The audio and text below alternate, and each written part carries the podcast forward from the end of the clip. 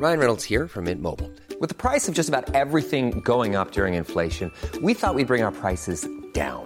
So to help us, we brought in a reverse auctioneer, which is apparently a thing. Mint Mobile unlimited premium wireless. Ready to get 30, 30, bit to get 30, bit to get 20, 20, 20, bit to get 20, 20, bit to get 15, 15, 15, 15 just 15 bucks a month. So, Give it a try at mintmobile.com slash switch. $45 upfront for three months plus taxes and fees. Promo for new customers for limited time. Unlimited more than 40 gigabytes per month. Slows. Full terms at mintmobile.com.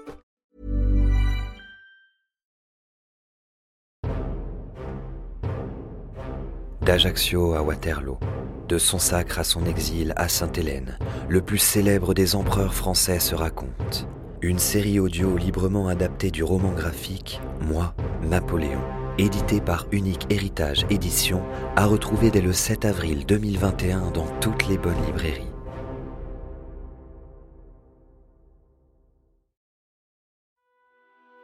Après le coup de massue d'Austerlitz, je croyais la paix installée pour de bon. En vain. Le roi de Prusse ne goûte guère ma dissolution du Saint-Empire. La création de la Confédération du Rhin qui en découle empiète sur son pouvoir. Et son épouse exaltée, la reine Louise, ne cesse d'attiser la haine contre les Français. Cette furie va jusqu'à accompagner les troupes en clamant à qui veut l'entendre que des gourdins suffiront à nous écraser comme des chiens. La grande armée se doit de laver l'affront. Nous affrontons les Prussiens lors d'une double bataille le 14 octobre, à Jena, où nous prenons l'ennemi par surprise. Des potrons minets, grâce à des manœuvres audacieuses, doublées de puissants pillonnages de l'artillerie.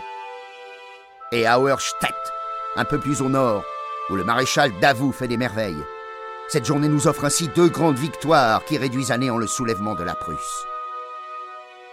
Je franchis la Vistule en vue de poursuivre l'armée russe avant que ses effectifs ne s'accroissent trop dangereusement. Manifestement, la leçon d'Austerlitz ne lui a pas suffi. Il faut la mater une bonne fois pour toutes. Nous la rencontrons près du village d'Elo et l'affrontons au beau milieu du petit cimetière couvert de neige, un lieu approprié pour le carnage qui s'opère sous mes yeux. Dans cette insoutenable vision de l'enfer, la charge de ce beau diable de Murat et de ses douze mille cavaliers pourtant splendides un spectacle à couper le souffle. Mais il ne suffit pas. Je dois jeter mes dernières forces dans la bataille. J'ordonne même à la vieille garde de charger à la baïonnette. C'est la première fois. Sans l'arrivée in extremis du maréchal Ney, tout serait perdu. C'est une victoire à la Pyrrhus, sur des monceaux de cadavres. Une victoire qui a un goût d'inachevé, d'inaccompli, un goût infect. En somme, victoire avec un goût de défaite. Mes soldats ne sont pas morts pour rien. Nous retrouvons les Russes quelques mois plus tard. Cette fois, il s'agit de vaincre avec éclat, avec force, avec sévérité. Friedland est le nom de cette grande victoire sans concession. La cavalerie du maréchal Grouchy brise les lignes des fantassins russes, tandis que nos canons jettent une tempête de feu sur les Cosaques en déroute. Malgré le courage et la résistance de l'ennemi, la réussite de la grande armée est totale. La guerre est finie.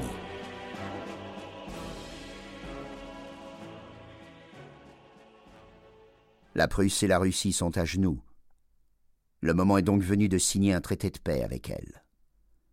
Amputées de la majeure partie de leurs forces militaires, elles ne sont pas en état de me refuser grand-chose.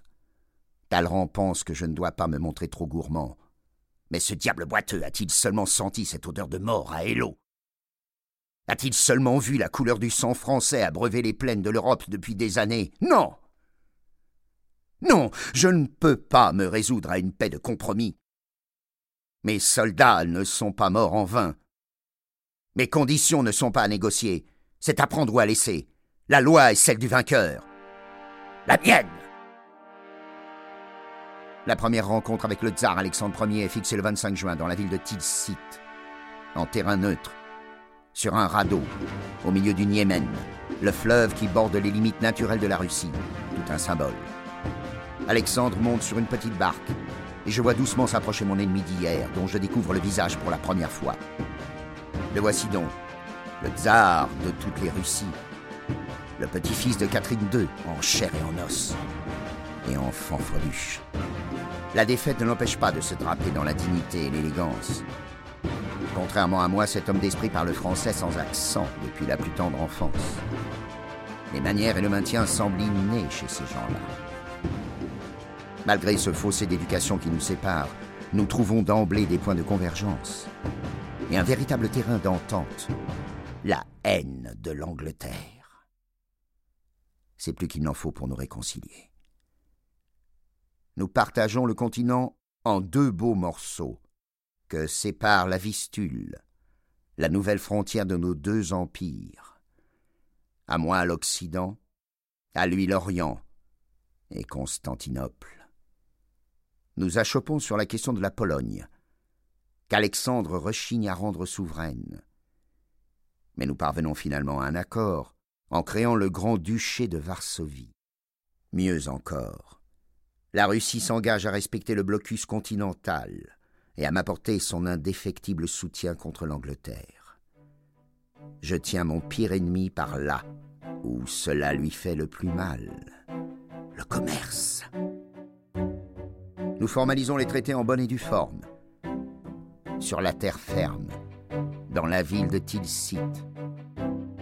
Le 7 décembre 1807, avec la Russie, et deux jours plus tard avec la Prusse, qui perd la moitié de ses territoires, dont une partie intègre le royaume de Westphalie, où mon plus jeune frère Jérôme Bonaparte est sacré roi.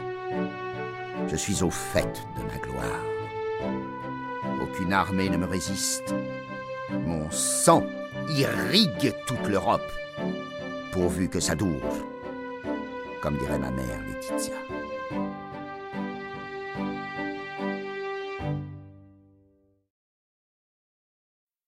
Tous mes malheurs espagnols commencent au Portugal. Malgré mon interdiction, ce pays continue de commercer avec l'Angleterre. Cette petite faille dans le blocus continental menace de fissurer tout l'édifice. Or, intervenir au Portugal implique de stationner des troupes en Espagne, où je viens de me débarrasser de ces deux imbéciles de Bourbon, père et fils, qui se disputent le trône comme des chiffonniers, des incapables. Je les chasse, au profit de mon frère Joseph, mais malgré un bon nombre de partisans de la France et des idées de sa révolution, le peuple madrilène suit les prédications des inquisiteurs et les harangues des hidalgos. Comme une traînée de poudre, la révolte gangrène tout le pays. Pour une fois, je n'ai pas affaire à une guerre militaire, mais à une guérilla, doublée d'une guerre civile, ce qui est bien plus redoutable, car tous les coups sont permis, même les plus déloyaux. Je ne joue pas avec mes règles, quand le peuple se déchaîne, plus rien ne peut l'arrêter. J'en sais quelque chose, pour avoir assisté à la prise des Tuileries en 1792. C'est une horreur.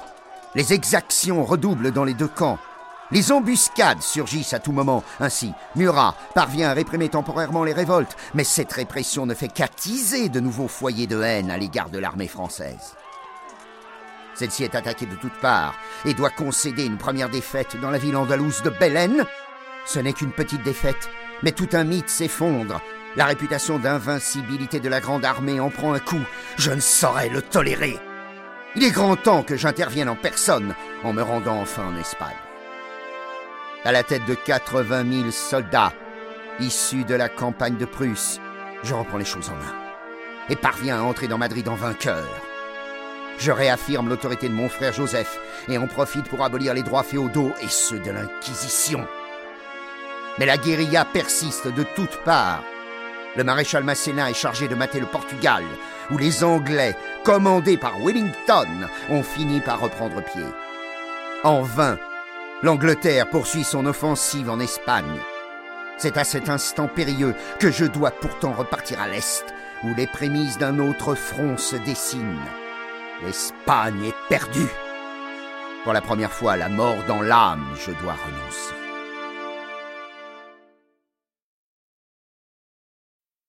Funeste bataille que celle d'Essling, où je perds l'un de mes hommes, si ce n'est celui qui m'était le plus cher. Lannes, le maréchal Jean Lannes, un homme franc et modeste, un simple fils de marchand devenu maréchal de l'Empire, un homme hors du commun, empanaché de vaillance, et sorti du rang grâce à sa bravoure et sa loyauté. Un exemple de la société que je veux bâtir, où les hommes s'élèvent par leur mérite, et où les titres sont avant tout de gloire.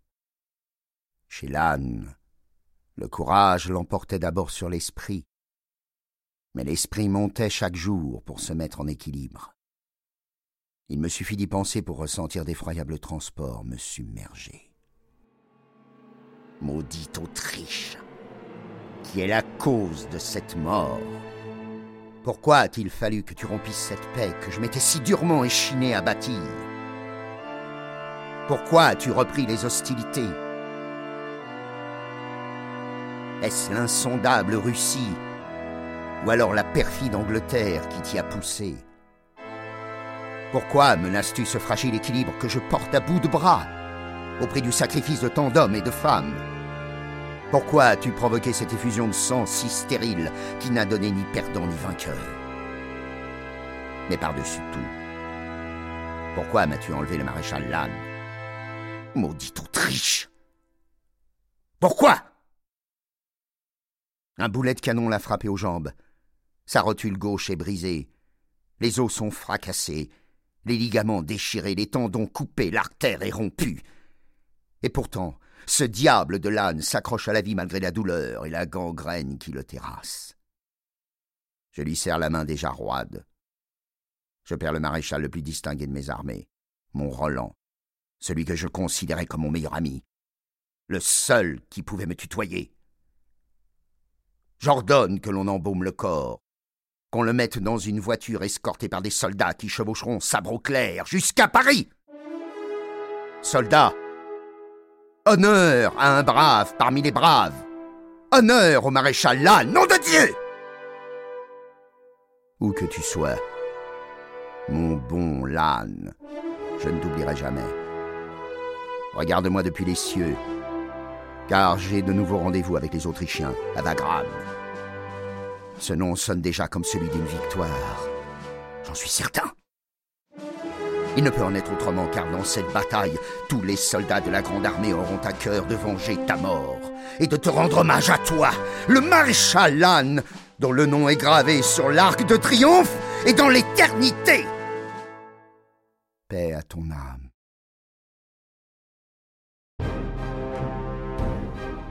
Cette série audio vous a plu? Découvrez la vie du plus célèbre des empereurs français avec le roman graphique Moi, Napoléon, édité par Unique Héritage Édition. 150 pages, entre romans et bandes dessinées, à retrouver dès maintenant en librairie.